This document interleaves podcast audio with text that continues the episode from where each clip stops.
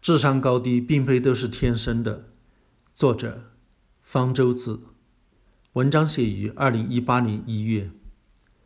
最近，美国出了一本披露白宫内幕的畅销书，让美国总统川普的精神状态和智力再次成为舆论焦点。川普发推特，怒气冲冲地宣布，他最大的财富是精神稳定和聪明，自己是一个非常稳定的天才。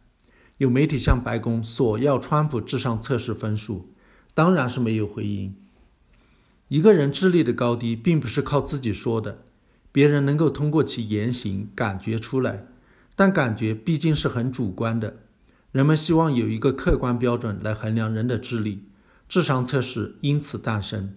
实际上，智商只是测试了智力的某些方面，并不能全面评估一个人的智力。智力是非常复杂的现象。没有什么简单的测试能够全面反映，也难以定量。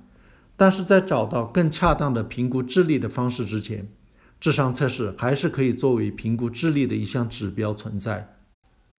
智商测试是想要测出一个人天生智力的高低，理论上不应该受后天因素的影响。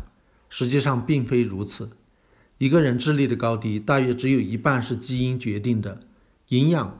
教育等后天因素的影响同样重要，智商高低也不例外。从1932年到1978年，美国人平均智商每过十年就上升三点，这被称为福林效应。因为这个现象最早是詹姆斯·福林发现的，在其他国家也有类似现象。这显然不可能归为基因改变的结果，可能是后天因素造成的。其中一个因素是教育。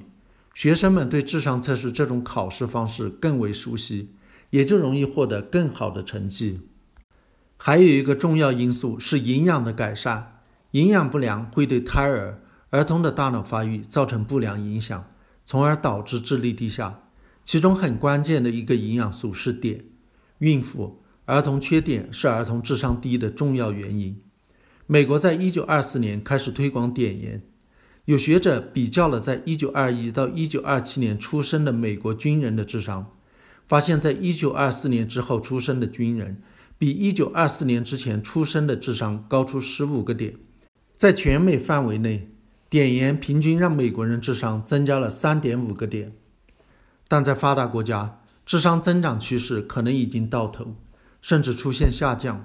例如，丹麦军人的智商从1988年到1998年增加了1.5个点，但是从1998年到2004年反而降低了一点五个点。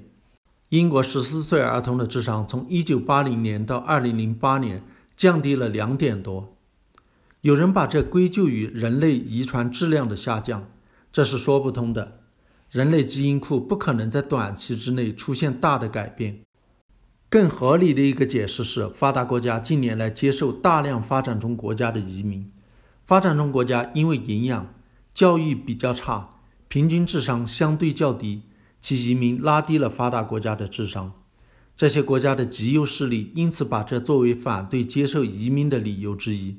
这是不把智商当成是天生决定的。移民的后代在享有发达国家的营养、教育之后，智商又会上升。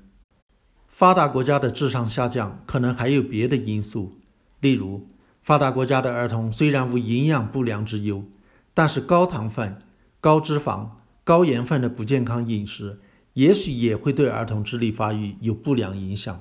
而且，现在的小孩沉迷于电子产品，阅读能力不如以前的小孩，也会影响智商测试结果。